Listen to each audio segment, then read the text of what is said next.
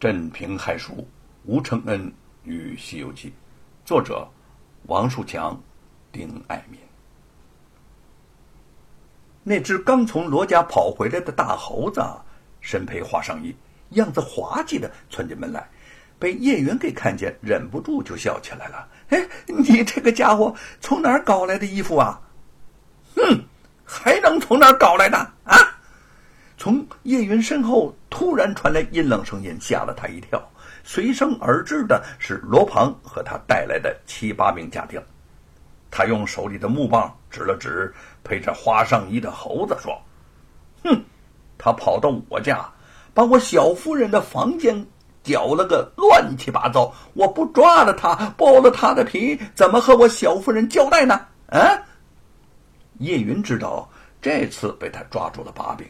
吴承恩和玉凤又不在家，自己一个人不免有些着急。不行，猴子不懂事，你们不能这样对他。那那我不许你们伤猴子。罗鹏呵呵的笑着，呵呵不错，猴子是不懂事儿，可你们若是懂事，不就行了吗？啊，你们和这些猴子一样不懂事儿。姓罗的。我家猴子到你家惹了祸，我家赔你就是了。你不能伤了猴子。叶云外柔内刚的性子发作了，不由得也强硬起来。罗庞笑道：“ 什么？你你你你你赔我？嘿，笑话！就是把你们一家四口加上这些猴皮都给垫当了，你们也赔不起呀！啊，废话少说，老爷我今日。”一抓猴子，二拆猴园给我上！他带着那些人凶神恶煞般的冲进了后园。叶云和凤毛急忙阻拦，却被众家丁推倒在地。罗庞抡起了大木棒，目光中露出兴奋残暴的神色，乱挥乱舞。突然间，一个架在横梁上的猴舍被他给砸中了，猴舍摇摇欲坠中。一个油布包就掉在了地上，叶云面色大变，刚想挣脱众家丁上前去抢，罗鹏已抢先一步捡起了油布包。他狐疑的看了叶云一眼，打开观看，里边竟是那部他百寻不见的《西游记》书稿。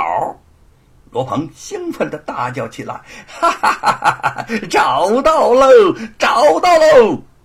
他一脚把扑过来的叶云踢倒在地，包好书稿，举在空中，得意地说：“哼，这是我找到的《西游记》书稿啊！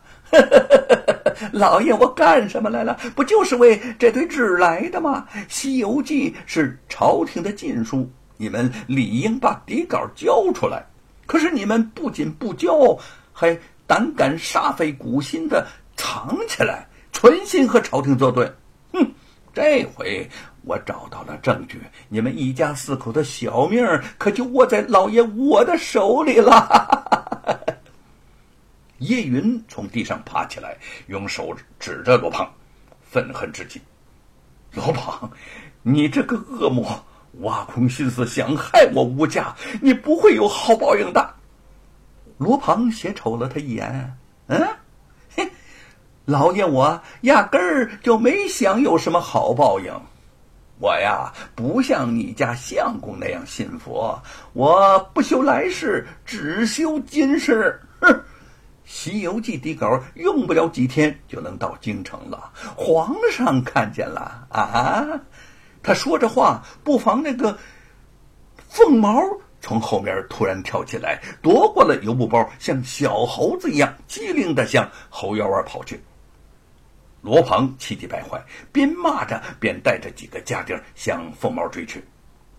吴承恩和玉凤背着背篓，背篓里呢装着几只猴子，沿着街道说说笑笑的向家门走来。还没到跟前儿，突然就看见凤毛嗖的一声就从家门跑了出来，一边向他们急奔而来，一边大喊：“罗庞来抢书稿了！罗庞抢书稿了！”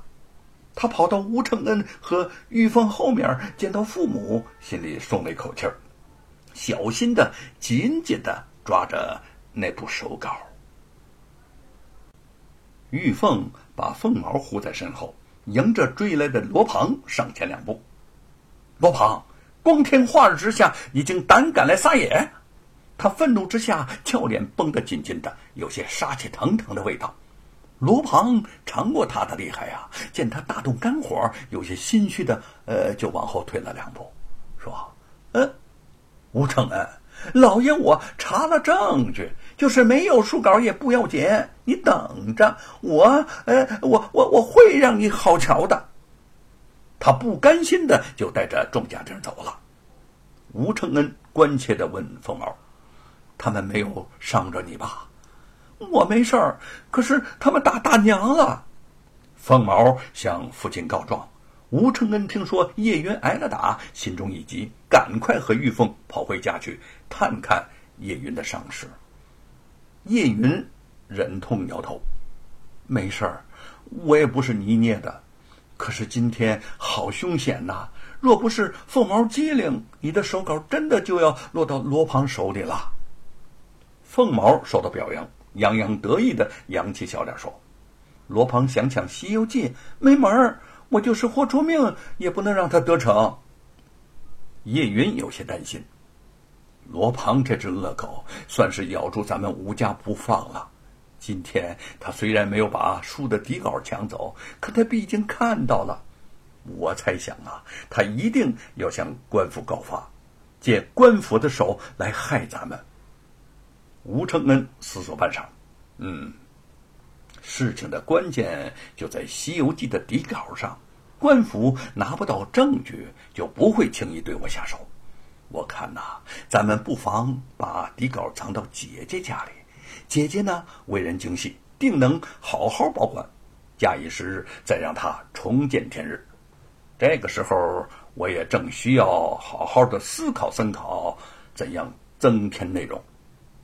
叶云想了想，现在也确实没有比吴成家更好的人选了，于是点头同意。第二天一大早，玉凤早早的起了床，趁着街上尚无行人走动，偷偷的就将底稿送到了吴成家的家中。